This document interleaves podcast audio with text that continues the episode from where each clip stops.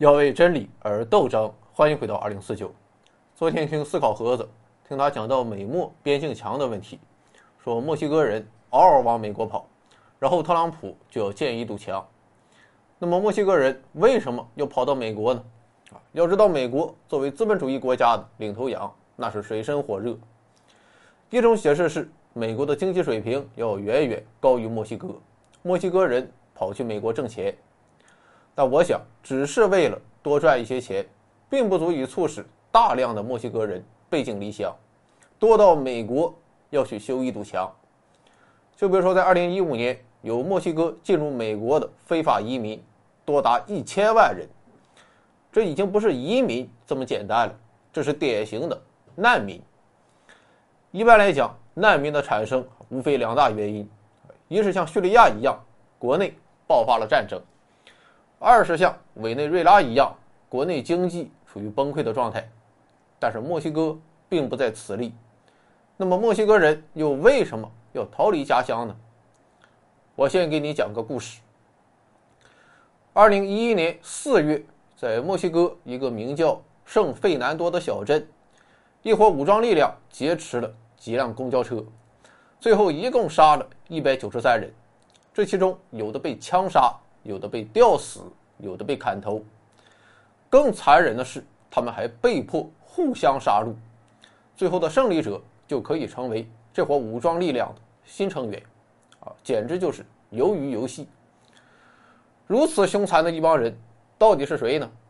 他们并不是恐怖组织，也不是圣战战士，更不是纳粹复活了，而是墨西哥的黑帮。而他们之所以采取此次行动，是因为怀疑公交车上的人属于敌对黑帮，啊，说白了，这次行动的出发点是黑吃黑。更不幸的是，啊，这种事件在墨西哥并不罕见，可以说二十多年以来就是家常便饭。黑帮之间那是血雨腥风，今天你伏击我，明天我扫射你，后天直接火并。这种分散的暴力冲突啊，当然谈不上战争。但其惨烈的后果，相比于战争也是有过之而无不及。据统计显示，从2016年到2019年，墨西哥被谋杀的人多达12万。这是什么概念？叙利亚内战从2011年一直打到今天，战死不过10万人。哪怕是在新冠疫情突袭的2020年，墨西哥实行静默管理。黑帮也不管那一套，戴着口罩继续干。那么墨西哥的黑帮为什么要没完没了的互相干呢？原因很简单啊，两个字：毒品。首先，墨西哥自己就是毒品生产大国；其次，中南美洲的毒品要想运往美国，墨西哥也是交通要道。啊，你就想吧，这能友好吗？于是，墨西哥的黑帮为了争夺地盘、市场和交通，就开始大打出手。在这一过程中，小黑帮不断合流，成为大黑帮，到最后就形成了几大黑帮割据全国的局面，人称“毒品卡特尔”。有分析认为，说现在墨西哥有一半国土实际控制权都掌握在黑帮手里，那场面堪比民国时期的军阀混战。好了啊，问题就来了，墨西哥政府他瞎了吗？警察呢？军队呢？答案是，管不了，没有这个能力。比如说，在二零一六年，时任墨西哥总统卡尔德隆就发起了所谓的“缉毒战争”，结果怎么样呢？结果是黑帮越打越强，而政府却越打越弱。啊，当然，在卡尔德隆之后。两位继任者啊也表示要和黑帮死磕到底。其实咱客观的讲，墨西哥政府也确实办事儿。像是在二零一九年十月份，有一个黑帮老大就被逮住了，结果黑帮就把市政府给包围了。最后经过一夜的激战，警察投降，把黑帮老大给放了。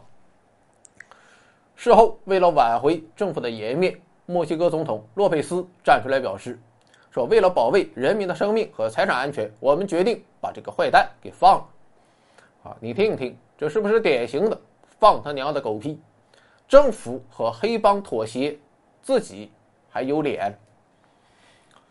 墨西哥政府的无能还可以从著名的毒枭古斯曼的命运看出来。这位古斯曼，人称矮子，靠着毒品一度成为了全世界最富有的人。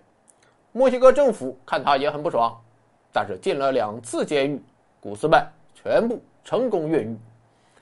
而且这两次进全都是墨西哥安全级别最高的监狱，啊，当然，身为古斯曼这种大人物，越狱这种事儿当然不用他自己动手，手下的小弟都安排的明明白白。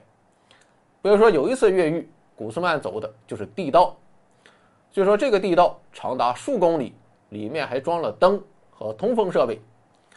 古斯曼啊也不能像其他人一样灰头土脸的爬出去，所以地道挖的。也很宽敞，足够他大摇大摆的、优雅的走出来。到最后，墨西哥政府实在没有办法了，只能求助于美国。啊，美国一看啊，那行吧，于是墨西哥政府就把古斯曼移交给美国。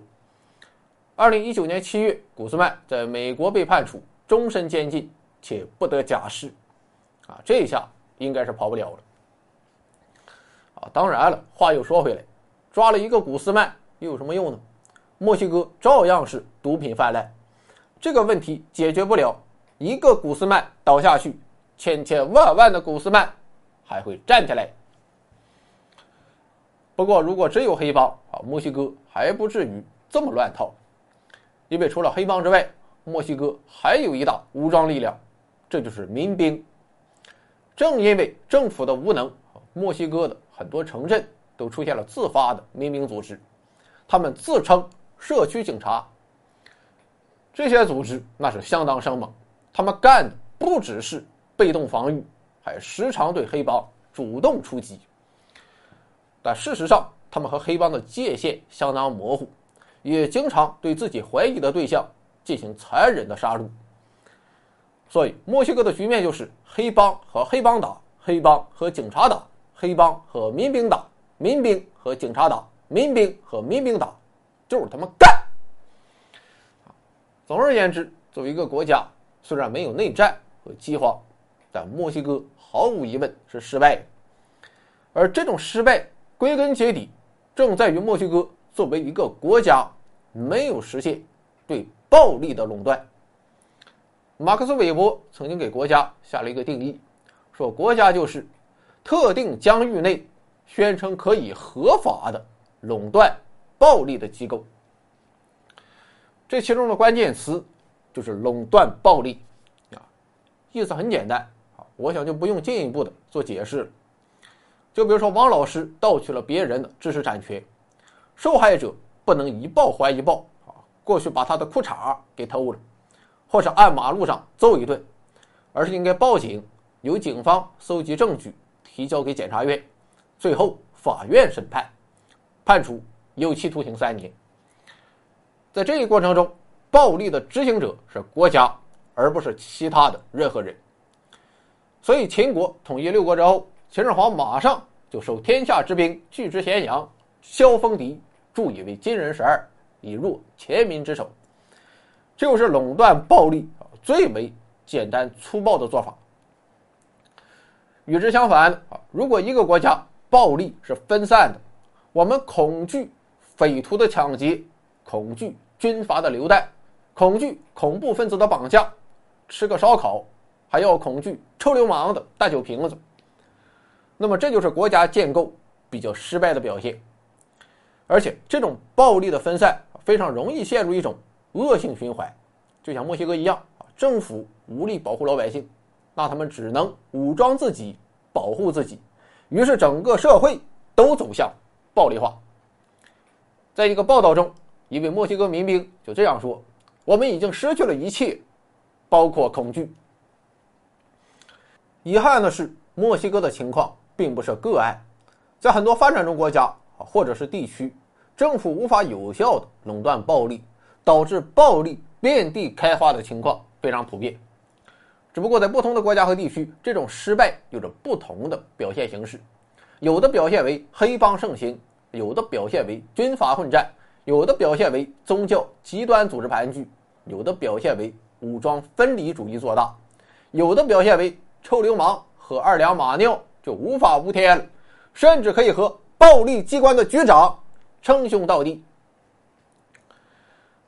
那我们还要继续追问啊，为什么有的国家就不能有效的垄断暴力呢？原因就在于，要想垄断暴力，面对着两大难题。第一个就是权力的集中化。其实观察自然界，我们可以发现，暴力的分散化才是自然状态。所以，垄断暴力就意味着摆脱自然的引力。像是在我国古代，每隔两三百年就得干一次。全社会重新洗牌，这是通过铁与血才换来了国家对暴力的垄断。也正是因为我国权力集中化的起点很早，历史很长，所以到今天啊，我们才有着相当成熟的国家建构和国家观念。不过，很多国家的历史并非如此。比如说，在非洲，有很多地方的部落制一直延续到二十世纪，利比亚就是一个典型。卡扎菲一死，妥了，各个部落又开始陷入乱战。垄断暴力面对的第二个难题就是如何获得外部的承认。啊，也就是说，我占了一个地盘，然后在这里宣示主权，垄断暴力，别人认不认同，支不支持呢？啊，说白了，这就是一个边界是否清晰的问题。哪里是自己的地盘都拿不准，又何谈？垄断暴力呢？现在我们感觉各国有各国的国界，出国你得办各种手续，这是很正常的。不过回看历史啊，其实这也是相当晚近的产物。在近代之前，政治单位并不是国家，而是帝国。帝国的属性就是扩张，不断的扩张。从马其顿帝国到罗马帝国，从蒙古帝国到奥斯曼帝国，全都是这么干的。这就导致很多地区其实并没有什么归属性，啊，你在某个地方垄断暴力，别人不承认，啊，不仅不承认，还要干你，啊，这种地方能稳定吗？所以我们才说美国是帝国主义，啊，人家伊拉克、利比亚本来可以实现对暴力的垄断，美国一来，啊，妥了，乱套。这么看的话，我国古人确实很有智慧，咱们就看“国”这个字。外边是一个框，这就是一个清晰的边界；里面是一个格，一个口，意思就是拿着武器守卫着人口。这又是在清晰的边界内垄断暴力。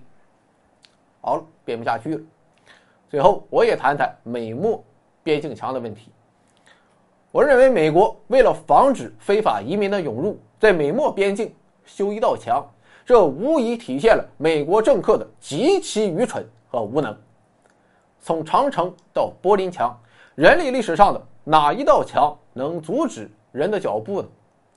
而到了现代社会，美国竟然还妄想修一堵墙阻止人口流动，简直就是脑残的表现。啊，当然，墨西哥非法移民确实是一个问题。那么，美国应该怎么办呢？对于这个问题，美国没有找到我。要是找我，问题早他妈解决了。为体现人道主义精神啊，我今天就免费送他一条计策。我的观点是，最坚固的墙从来都不是实体的，而是无形的。现代社会是什么社会？是信息社会、互联网社会、大数据社会、云社会、人工智能社会。我想，以美国的科技实力，通过以上这些手段。不难对美国境内的人进行分类，也不用太细，就分成三大类：高可疑非法移民、中可疑非法移民和低可疑非法移民。然后对中高可疑非法移民进行重点管控，一经发现，直接送上大巴车，于凌晨两点四十上高速，闭环转运回墨西哥，以此实现美国社会对非法移民的动态清除。我不知道特朗普啊，你有没有在看我的节目？